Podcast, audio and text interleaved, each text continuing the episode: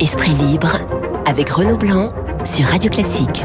8h44 sur Radio Classique, Esprit libre avec Eugénie Bastier. Bonjour Eugénie. Bonjour Renaud. Ma consoeur du Figaro, pas mal de sujets à, à vous proposer.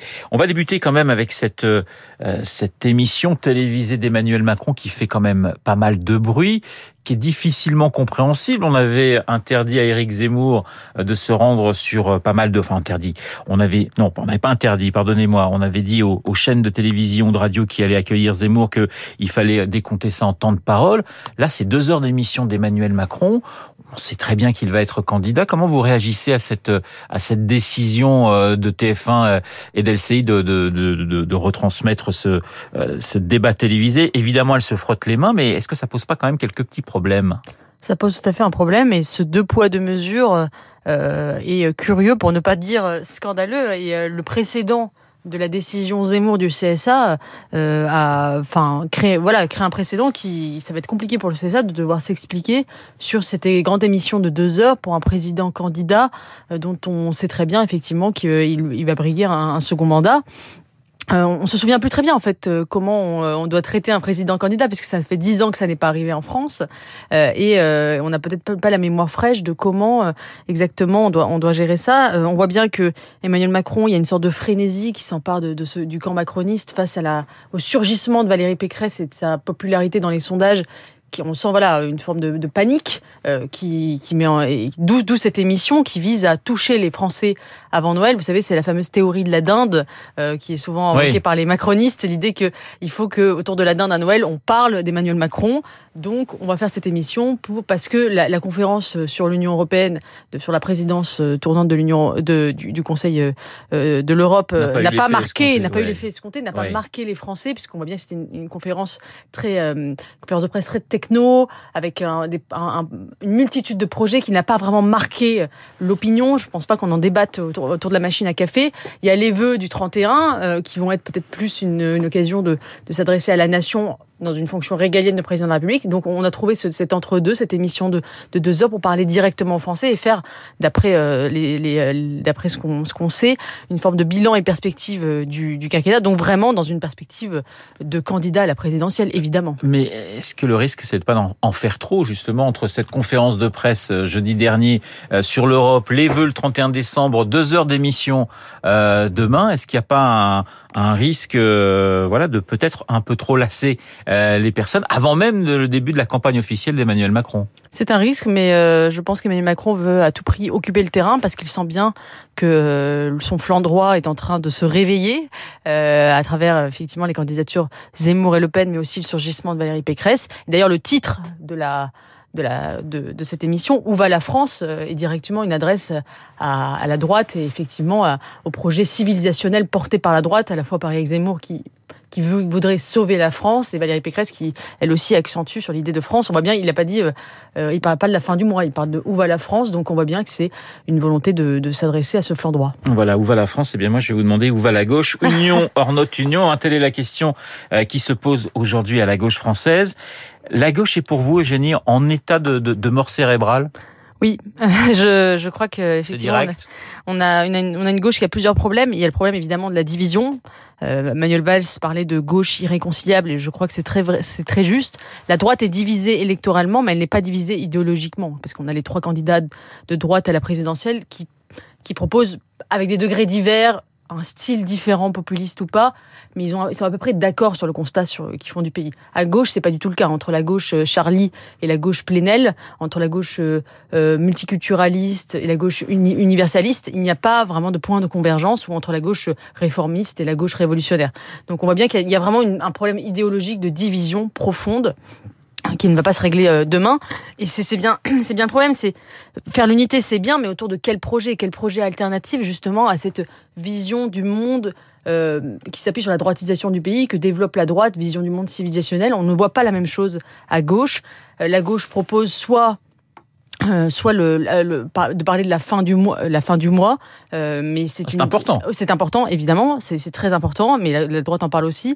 Euh, mais c'est un projet qui est purement économiciste et qui n'est pas civilisationnel. Et quand elle parle de projet global civilisationnel sur l'écologie, c'est la fin du monde et c'est un projet qui est anxiogène et qui ne séduit pas les classes populaires, notamment tout ce qui est apocalyptisme climatique, l'idée qu'il faut serrer la ceinture pour le climat, ça ne peut pas séduire les classes populaires. Donc la gauche est un peu dans, dans une impasse entre fin du mois et fin du monde et le, troisième projet qu'elle a, c'est le culte du moi finalement, euh, c'est-à-dire cette espèce d'exaltation des minorités, euh, l'idée de Jean-Luc Mélenchon de mettre le changement de genre dans la Constitution, par exemple, euh, l'idée voilà de, de le projet féministe, antiraciste autour de la culture de la victimisation, qui lui aussi ne peut pas faire un projet majoritaire. Donc avant même la division euh, électorale, il y a vraiment un problème de projet, un problème de pensée, un problème de vision du monde qui peut séduire une majorité de Français. Elle a perdu une partie de son ADN, cette gauche, et, surtout, est-ce qu'elle n'a pas un manque, j'allais dire, d'incarnation? On ne voit pas qui, un homme ou une femme aujourd'hui, représente véritablement la gauche française. Oui, d'ailleurs c'est intéressant parce que la, gauche qui a toujours critiqué euh, le mythe du sauveur providentiel en critiquant justement le trop d'incarnation politique qui serait à droite et, en, cultivant une forme d'horizontalité face à la verticalité du pouvoir, eh bien aujourd'hui il se retrouve en manque justement d'une figure d'incarnation et cherche désespérément son sauveur président, euh, présidentiable. Alors les regards se tournent vers Christiane Taubira qui serait cette forme d'icône qui pourrait réunir au-delà justement de l'absence de projet, au-delà des, divisions partisanes, parce qu'elle représente justement une incarnation, un mythe quasiment vivant qui pourrait euh, permettre de surmonter les divisions.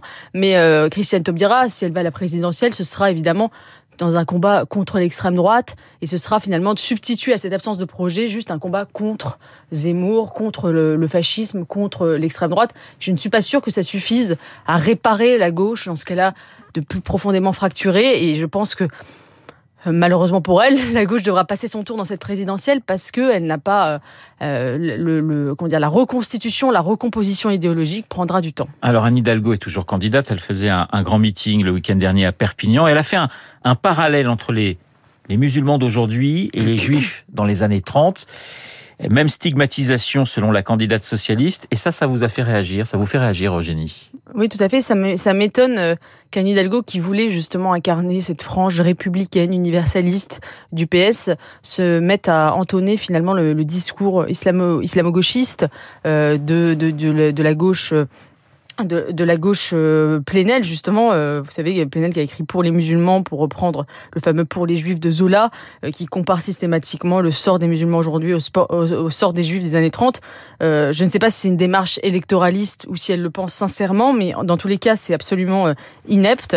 D'abord parce que euh, il faut relire Anna Arendt sur l'antisémitisme, mais faire, euh, je cite Anne Hidalgo, des musulmans les boucs émissaires de la crise française, comme les juifs l'auraient été dans les années 30, euh, c'est ne pas comprendre ce qu'est l'antisémitisme. Justement, Anna Arendt disait bien que l'antisémitisme n'est pas une logique du bouc émissaire, il faut historiciser l'antisémitisme, parce que si vous dites que c'est une logique du bouc émissaire, ça veut dire que les juifs d'hier peuvent être n'importe quelle minorité aujourd'hui, c'est déshistoriser finalement euh, un antisémitisme qui a, qui, a, des racines historiques, idéologiques profondes, et c'est complètement absurde. Euh, ensuite, euh, je n'ai pas vu, par exemple, dans les années 30, de juifs attaqués de processions euh, chrétiennes euh, qui se baladaient tranquillement dans la rue. Ce qui est arrivé à Nanterre, des islamistes ont attaqué une, une procession de, de, de, chrétiens au cri de, au cri de sale Je, je n'ai pas vu ça dans, dans, les années 30. Je n'ai pas vu dans les années 30 des juifs radicalisés attaquer des journalistes et les tuer parce qu'ils auraient blasphémé. Donc cette comparaison est absolument inepte. Euh, et c'est tragique finalement que Anne Hidalgo, qui représente l'EPS et donc la droite de gouvernement, euh, en arrive à de telles euh, comparaisons islamo-gauchistes. Alors elle visait par ces mots Éric Zemmour, Éric Zemmour qui a fait un déplacement très remarqué en Arménie avec à ses côtés, tiens tiens, Philippe de Villiers. On est toujours chez le, le, candidat Zemmour dans la symbolique du choc des civilisations en allant en Arménie, Génie oui, tout à fait. Alors Valérie Pécresse aussi a envisagé son premier déplacement à l'étranger en Arménie. Euh, Éric Zemmour l'a doublé, euh, mais euh, on voit bien que du coup c'est vrai que c'est c'est un, une préoccupation euh, qui n'est pas seulement le fait d'Éric Zemmour, mais de l'ensemble de la droite, que cette cause arménienne, la cause d'un petit pays coincé en, entre l'Azerbaïdjan et l'Iran, qui qui, qui subit une agression depuis plus d'un an maintenant de la part de l'Azerbaïdjan, qui a perdu une partie de son territoire et qui effectivement est, une, est le symbole d'une minorité chrétienne cernée par, par un islam conquérant dans, dans, ces, dans ces territoires. Donc oui, il y a, y, a, y a évidemment, euh, sans vouloir comparer la situation des chrétiens d'Orient à celle des chrétiens d'Occident, parce que évidemment leur sort est infiniment plus tragique, euh, on voit bien qu'il euh, y a cette espèce d'idée d'un une solidarité civilisationnelle qui se qui se joue et qui qui, est, qui, est la carte d'Éric Zemmour et pas seulement puisque Valérie Pécresse veut la jouer aussi de la droite et qui est de sortir finalement de, de la logique strictement nationale ou strictement populiste pour embrasser un combat civilisationnel beaucoup plus large.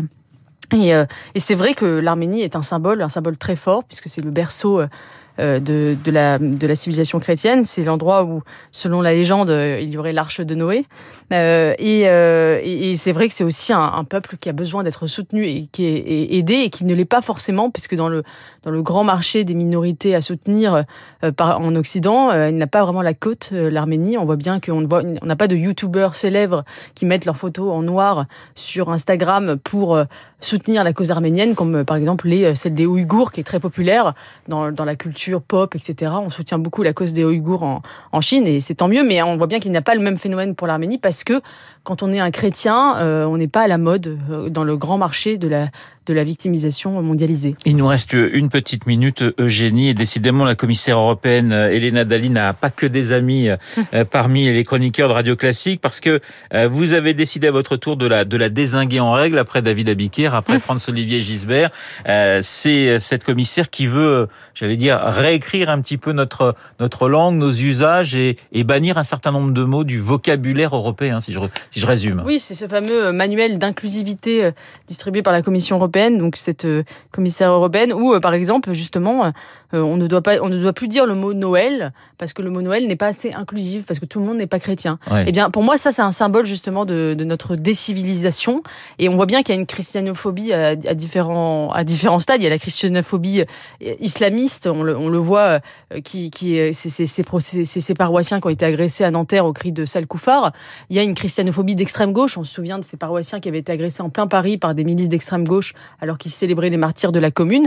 il y a une forme de christianophobie institutionnelle qui est, euh, qui est l'idée de, de, rogner nos racines euh, chrétiennes et qui s'exerce au plus haut niveau de nos institutions puisque la Commission européenne euh, n'assume pas finalement les racines chrétiennes de l'Europe et non seulement ne les assume pas mais prétend les nier puisque le mot Noël serait jugé comme discriminant, ce qui est quand on y pense vertigineux de bêtises et on voilà on se, on se demande quel avenir peut avoir une, Europe qui, se renie euh, autant euh, sur, des, choses aussi simples et aussi basiques que la fête de Noël? Merci Eugénie, Eugénie Bastier, comme euh, tous les mardis sur l'antenne de Radio Classique. Je vous souhaite une excellente semaine. Il est 8h57 dans un instant.